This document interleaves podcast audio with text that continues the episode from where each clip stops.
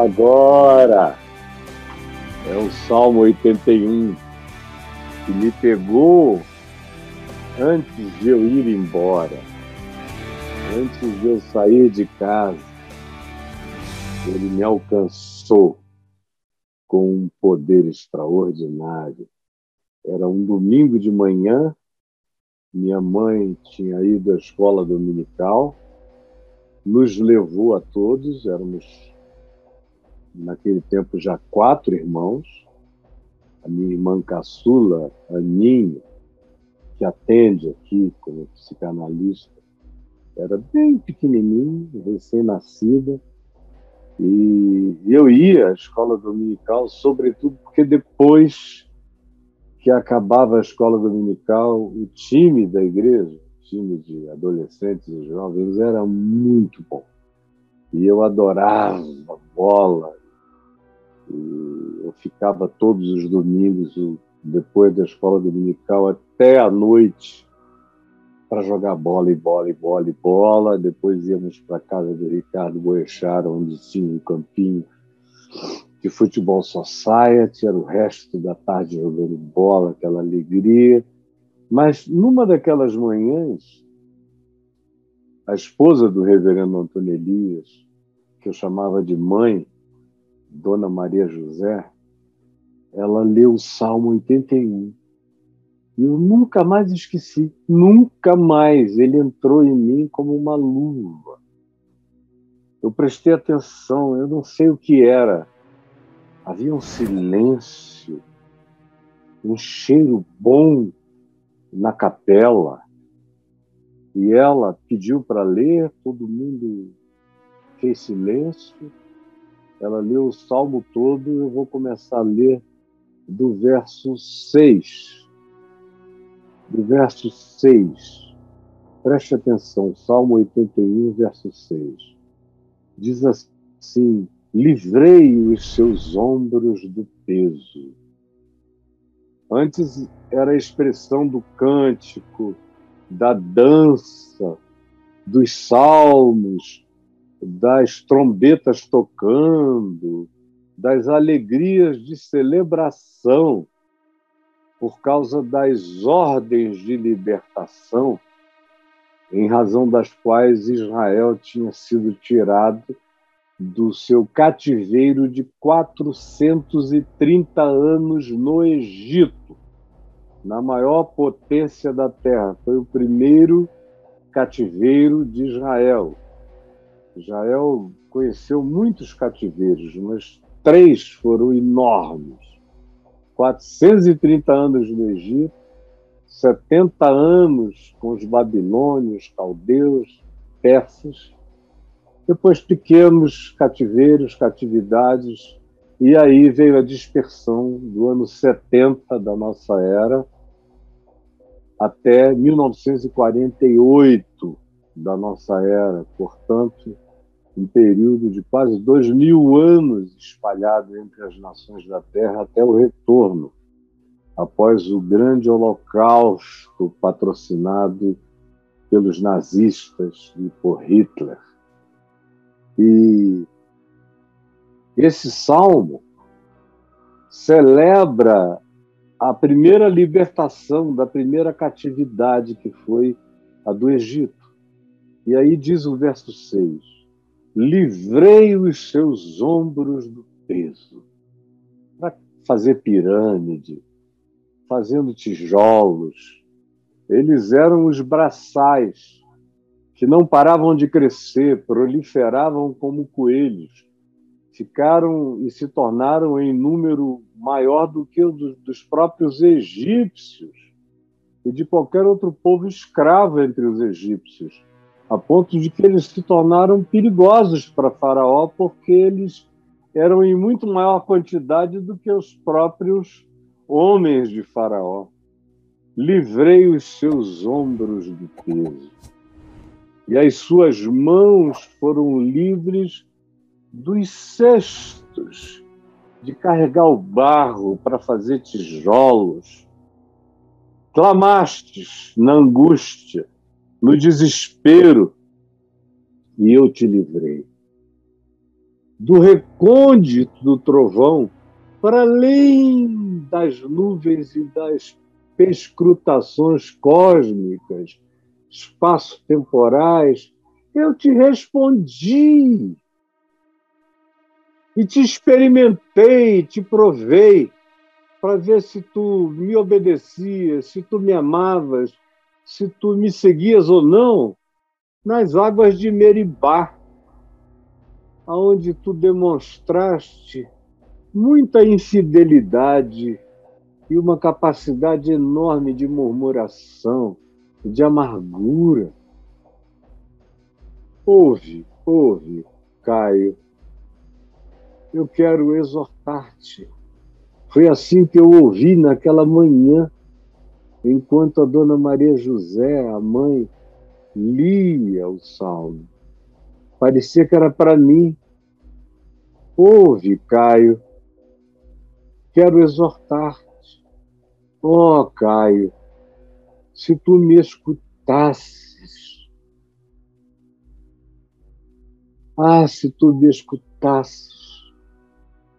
Não haja no meio de ti, na tua vida, nem no teu coração, Deus estranho, significados estranhos, diferentes do mandamento do meu amor e do meu caráter. Nem te prostres, Caio, ante qualquer que seja o significado que não te foi ensinado como valor da vida. Eu sou o Senhor teu Deus, Caio. Eu sou o Senhor teu Deus, o Deus da tua vida. Eu sou o Senhor teu Deus que te tirei do império das trevas.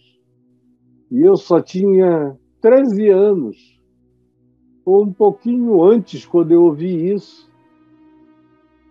Mas eu era um homenzinho que sabia o que o Deus da palavra estava falando comigo.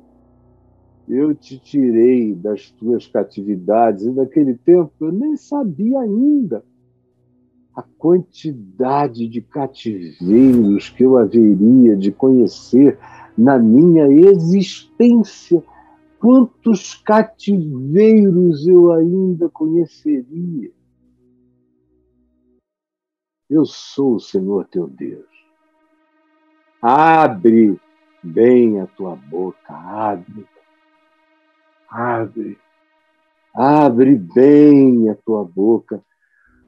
Eu vou te dar de comer. Eu vou te dar minha palavra. Eu vou te dar de beber. Abre. Eu quero te encher de mim.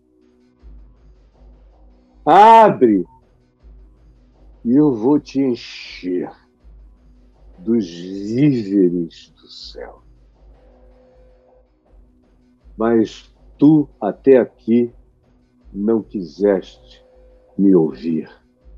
Até aqui tu não quisestes escutar a minha voz. Caio, tu até aqui não quisestes me atender.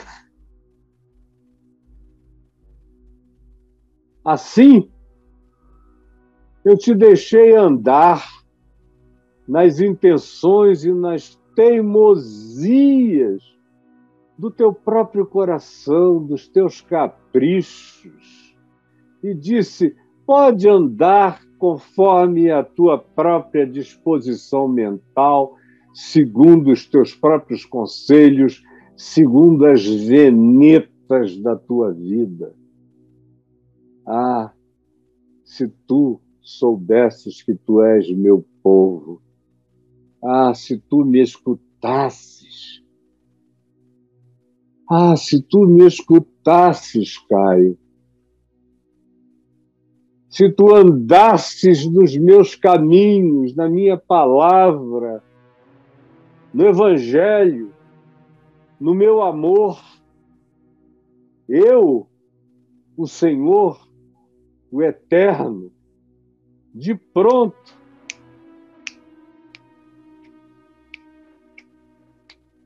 abateria todos os inimigos que se levantassem contra ti. Eles poderiam vir no número em que viessem, e na maioria das vezes tu nem os perceberias, porque eles cairiam sem que tu mesmo os visse. E quando tu os visse, tu verias o estrondo da minha libertação em teu favor, porque eu de pronto abateria os teus inimigos. Eu mesmo botaria a minha mão contra todos os teus adversários, abafaria os seus gritos e os seus clamores contra ti. E os que me aborrecem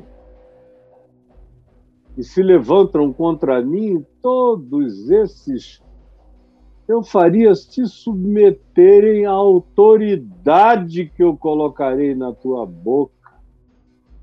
E tu verias que a minha mão sobre ti, e a minha bênção sobre ti, e o meu cuidado de ti, e a minha proteção sobre ti vão durar e durariam para sempre.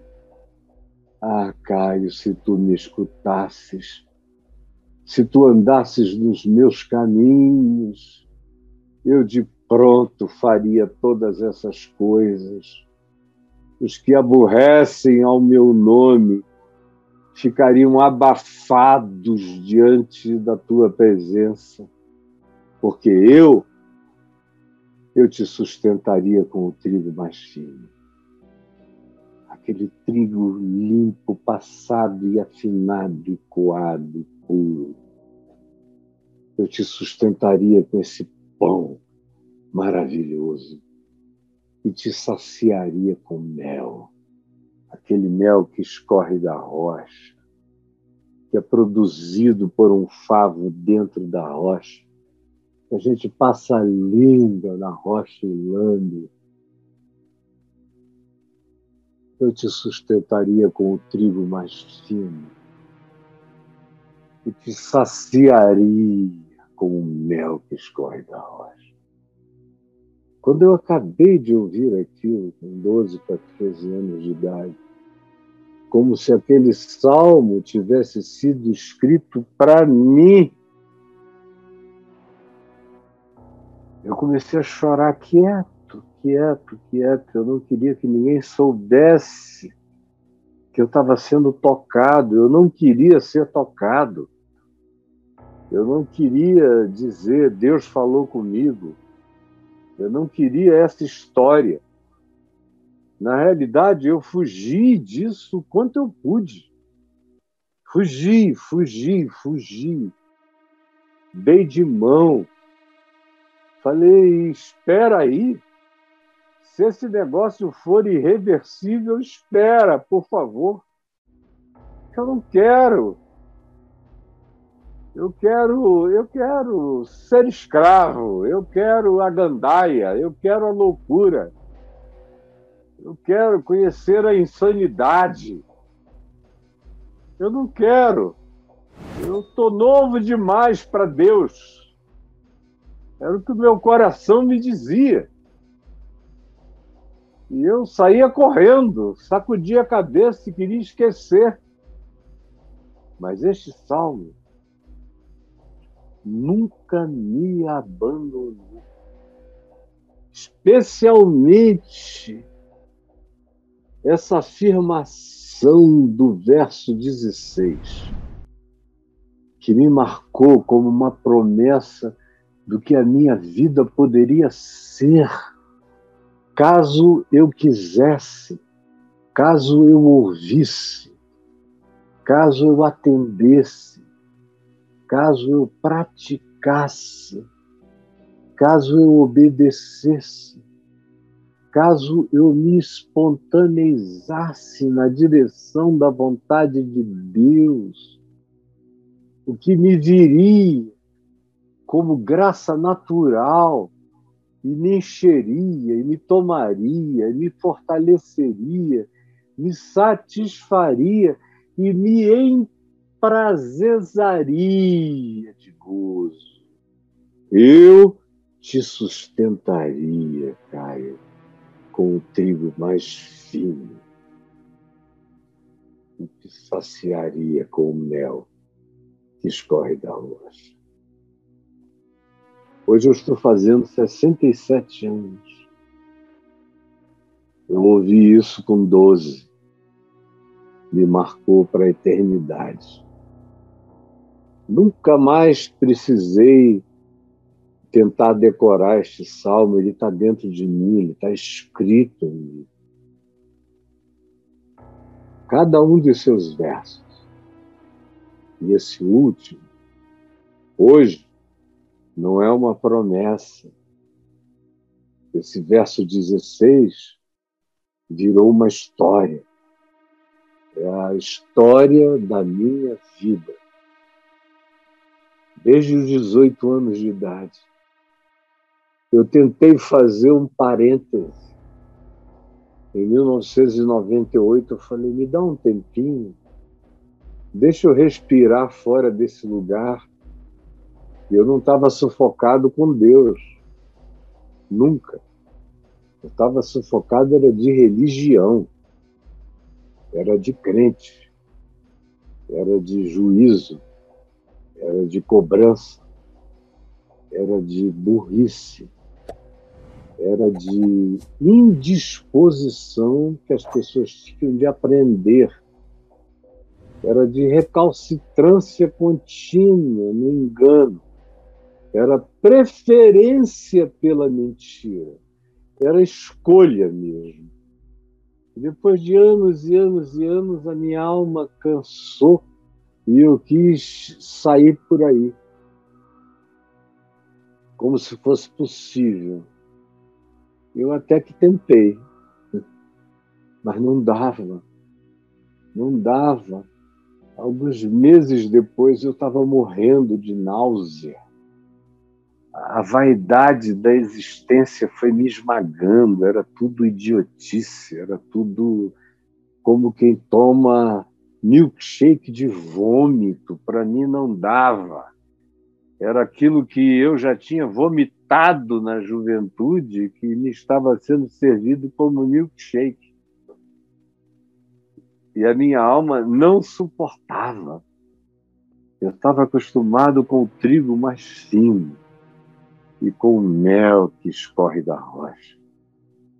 Voltei, voltei pela misericórdia de Deus, voltei de onde eu nunca tinha saído, porque uma vez nele, nele para sempre, uma vez nele, nele para sempre. Foi voltar de boca aberta e descobrir que ela nunca estivera vazia, ela sempre estivera cheia do pão da vida. Porque mesmo durante o período daquele suposto intervalo que não durou tempo nenhum, porque eu não suportei, aonde eu abri a boca, vinha o derramar daquele pão da eternidade.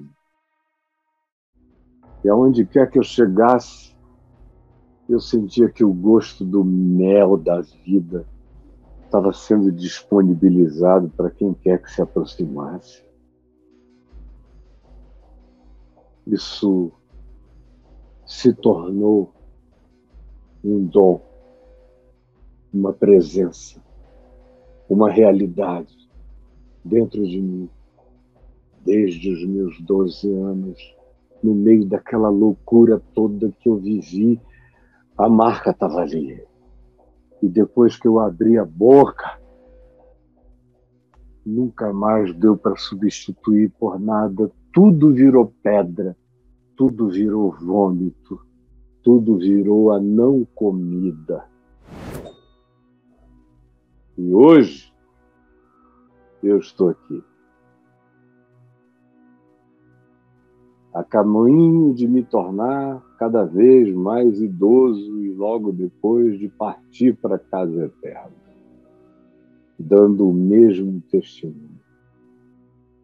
Que Ele tem me sustentado todos esses anos, Nunca me faltou a palavra. Ele mandou eu abrir a boca e ele botou em mim a palavra dele. Ela me possui. Cada célula minha está tomada por essa palavra. Ela tomou conta do meu cérebro. Ela fez sinapses em mim. Eu não preciso de reflexão para falar, ela está em mim. É ela que me reflete, não sou eu quem a reflito. É ela que me possui, não sou eu quem a possui. É ela que me fala, não sou eu quem a falo. É ela que me pensa, não sou eu que a penso. Abre bem a tua boca, eu abri e ele me encheu. E ela me habita, e ninguém dela me desabita e eu continuo sendo sustentado com o trigo mais fino. Por isso você não vai encontrar nunca em mim o gosto da amargura, nem o do desapontamento, nem o gosto da frustração, nem o gosto da murmuração, da reclamação tem um mel que escorre da rocha, que adocica meu espírito, minha alma, meus olhos, minhas palavras, meu ser, todos os dias da minha vida. Eu existo também para te dizer que essa palavra, essa palavra pode ser encarnada por qualquer um de nós. A condição é essa. Ah, se o meu povo me escutasse. Ah, se você andasse nos meus caminhos. Eu de pronto lhe abateria o inimigo. Eu amorteceria o grito dos adversários, eles ficariam mocos se tu ao menos andasses na minha palavra. E aqueles que me aborrecem iriam respeitar a tua autoridade. E tu viverias a existencialidade da alegria, do prazer. No meio de todas as confusões, tem inimigo? Tem. Tem adversário? Tem tem gente querendo te oprimir? Tem. Mas você, uma vez que ouviu o clamor divino, esse suspiro eterno, esse é o salmo do suspiro de Deus, é o salmo de Deus para o homem. É Deus fazendo um salmo uma evocação ao coração humano, ao meu. Ah, se tu me escutasses, se tu andasses no meu caminho. Eu já te livrei do cesto, do peso, várias vezes, continuarei a te livrar. Os inimigos vão bater de cara na minha mão, vão ser abafados pela minha presença sobre ele tu terás, eles tu terás a autoridade, a autoridade da minha palavra em ti, que ninguém tirará e ninguém terá o poder de questionar, porque a minha palavra te habita. E o gosto da celestialidade brota do que tu dizes ali da tua boca. O mel que escorre de Cristo, o mel que escorre da rocha eterna, da pedra que anda, que nos segue, como diz 1 Coríntios 10, o Pedro diz da pedra viva, a pedra maravilhosa que os construtores rejeitaram, é dela que sai esse mel que tu chupas todo dia e que te abastece Estou falando do que se cumpre na minha vida.